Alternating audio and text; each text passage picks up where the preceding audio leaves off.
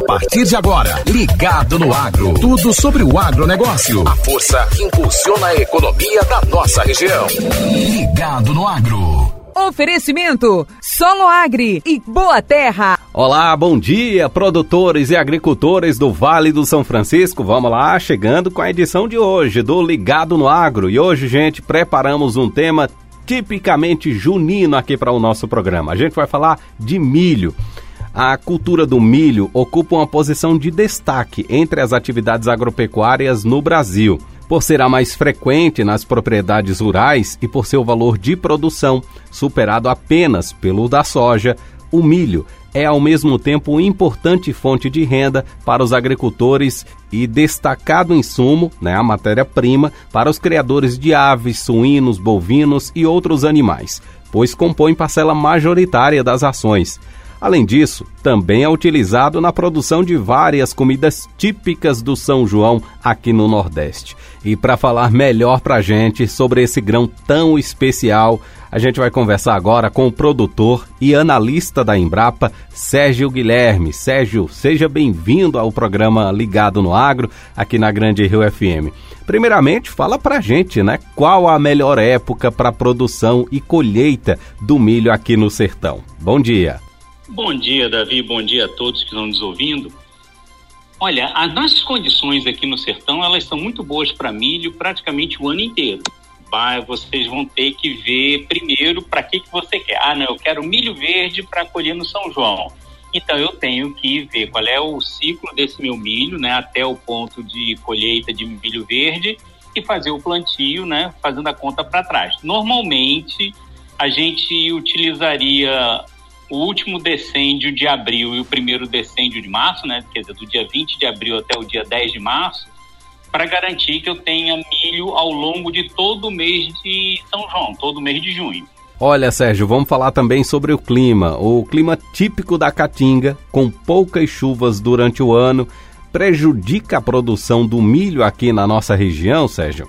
Se for um milho de sequeiro, com certeza prejudica. O milho é uma planta que ela é muito demandante de água, principalmente naquelas fases críticas, que é a fase de alongamento, a fase de diferenciação floral, né, que é quando a espiguinha lá vai dizer, olha, eu vou ser uma espiguinha, e quando eu tô no na polinização, né, quando eu tô soltando o pendão e o meu cabelo lá, o cabelo lá das espigas estão recebendo as o pólen. Então, essas são as fases críticas. Então, no, no contexto de chuvas do semiárido, é uma questão bastante complicada, porque você não consegue ter essa, esses momentos ocorrendo tão facilmente. Então, o milho para o semiárido ele tem um risco climático muito grande. Mas, sendo irrigado, é possível produzir muito bem o ano inteiro, porque as nossas condições aqui são muito favoráveis em termos de temperatura para que você tenha excelentes produções de milho. Olha, falando em tecnologia, quais as tecnologias já foram desenvolvidas para driblar essas dificuldades dos produtores aqui no Vale, hein?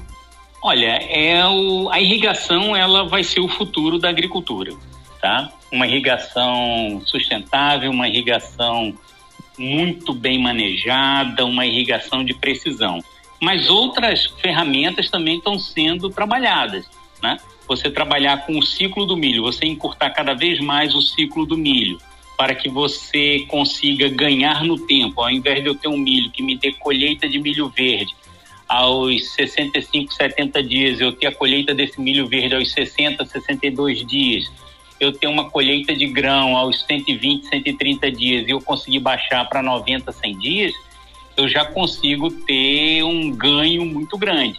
Isso para o semiárido é muito bom. Você faz mais ciclos ao longo do tempo e isso permite uma economicidade. Mas tudo tem que se fazer conta. A agricultura hoje é a arte de fazer conta muito mais do que você trabalhar com a tecnologia agrícola em si. Agora fala pra gente qual o tamanho da produção de milho aqui no Vale do São Francisco. Existe algum método né, que vocês utilizam para contabilizar o montante dessa produção? Olha, muito pouco, Davi. É, o que a gente andou fazendo nos dois últimos anos foi numa visita às lojas, as principais lojas revendas, né? de semente de milho aqui no Vale e para ter uma ideia de quanto que foi comercializado, né? Nós tivemos há dois, três anos atrás uma ideia, alguma coisa em torno de 3, 4 até 5 mil hectares de milho.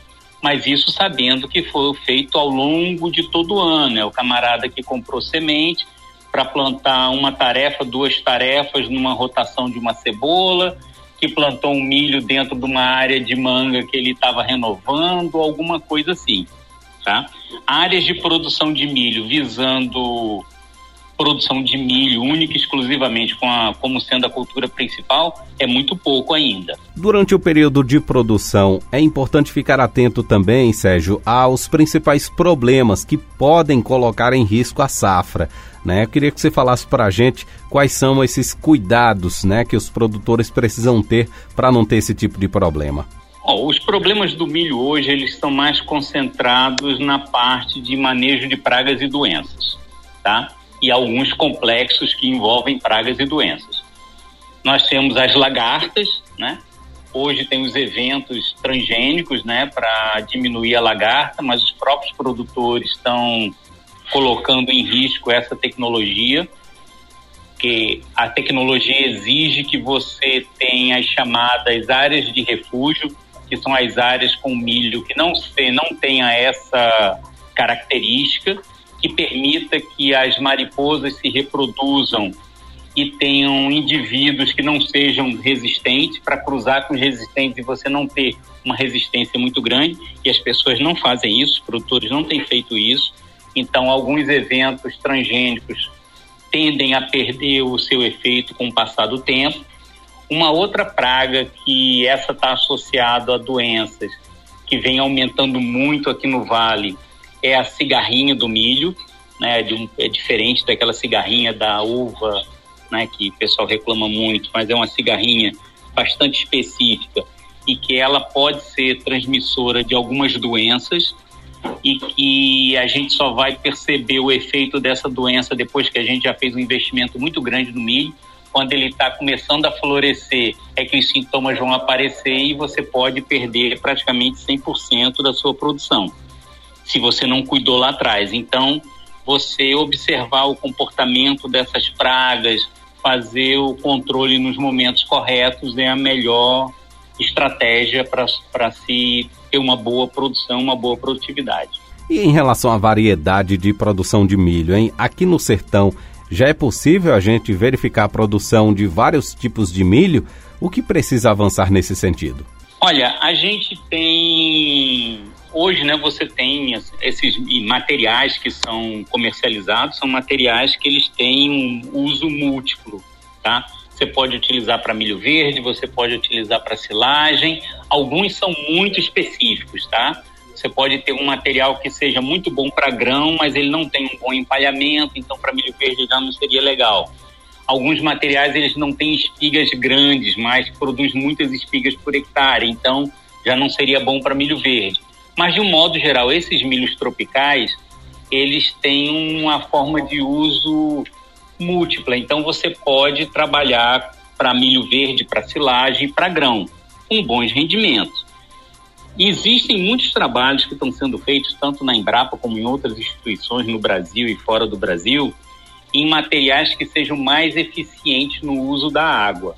Isso pode ser uma, um caminho, né, para a gente aqui no semiárido ter um milho que você possa semear e ter produções razoáveis, tá? Mas esse é um futuro que ainda está um pouco longe, mas já tem trabalhos nesse sentido. Agora vamos falar de futuro, né? Quais são as expectativas para o futuro na produção de milho aqui no sertão, né? O que vocês projetam aí para o futuro aqui na nossa região? O, as nossas condições climáticas, como eu já te disse, elas são muito boas.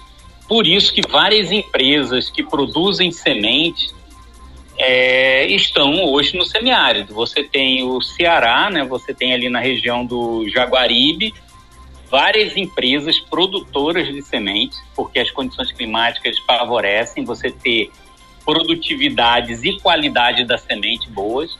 Você tem hoje aqui no Polo Petrolina Juazeiro sementeiras que já se instalaram aqui, tanto para pesquisa como avanços visando produção de semente, como a Bayer, a KWS e outras empresas que contratam produtores aqui da região para produzir sementes para eles, né? Isso já vem acontecendo, tá? Esse é um nicho de mercado que se torna bastante interessante, que quando você compara é, a rentabilidade de uma lavoura como uva, como manga, como a própria cebola, se o cara não tiver um, um desajuste de preço muito grande, dificilmente o milho vai competir com elas, tá? Dificilmente vai competir. Mas já são culturas, já é uma lavoura que tem, é uma commodity, então você tem uma estabilidade de preço, você tem as perspectivas de mercado, elas são de longo prazo, não é aquela perspectiva de mercado como a cebola, que é daqui para o final do ano o que, que vai acontecer. Então, as variações são menores, tá? Isso daí, dependendo do tipo de produtor, é uma forma de você analisar atividade. E para a gente fechar, Sérgio, bora falar também dessa época do ano, né? Que é o período junino, período de São João. E aí a gente já pensa nas comidas típicas que são feitas com milho, né? Em relação a essa colheita agora para o São João, a festa junina tá garantida, Sérgio. Vai faltar milho aí ou não? O pessoal pode ficar tranquilo que vai ter milho para fazer todas aquelas delícias do cardápio junino. Rapaz, eu espero que tenha bastante milho para a gente fazer muita pamonha, fazer muito curau, fazer muita canjica e ter muito milho assado.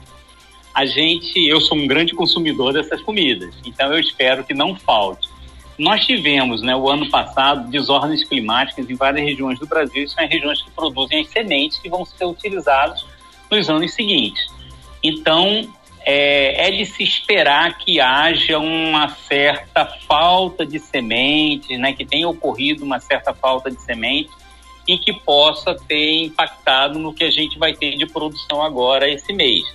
Mas eu acredito que a gente não vai ter quebras muito grandes, não, porque a gente não está vendo muita, muita gente dizendo que deixou de plantar porque não teve semente. A gente está vendo pessoas dizendo: olha, eu fui procurar semente, foi difícil achar. Mas não pessoas dizendo que não encontraram semente. Então eu acredito que já essa semana a gente já vai ter muita comida de milho aí já para a gente começar a se divertir no São João. Olha, Sérgio, muito obrigado, viu, pela sua participação aqui no nosso programa. Disponha sempre aqui do Ligado no Agro para você participar e sempre trazer informações importantes sobre as pesquisas que são desenvolvidas pela Embrapa. Muito obrigado, tenha um ótimo dia e se tiver algo mais a acrescentar, pode ficar à vontade. Eu é que agradeço a oportunidade e, e, tanto como produtor como analista da Embrapa Semiário, nós estamos à disposição de vocês, eu como produtor para ajudar os, os colegas e aqui na Embrapa para ajudar os produtores no que for necessário e que for da nossa competência. E assim chegamos ao final de mais uma edição do Ligado no Agro. Olha, o nosso programa acontece toda terça e quinta-feira a partir das seis e meia da manhã aqui na Grande Rio FM. Se você quiser rever o programa de hoje, é muito fácil. Basta acessar o site granderiofm.com.br e lá tem uma área de podcast. Procura lá Ligado no Agro que você vai encontrar não só esse, mas outros programas também. Agora, se você quiser sugerir um tema, se você está curioso em saber sobre algum tema específico, pode mandar a sua sugestão para o 879-8812-9742. Por hoje é só, gente. Muito obrigado pela audiência de todo mundo e a gente se encontra no próximo programa. Bom dia para você, até lá. Você ouviu Ligado no Agro. Tudo sobre o agronegócio. A força que impulsiona a economia da nossa região. Oferecimento: Solo Agri e Boa Terra.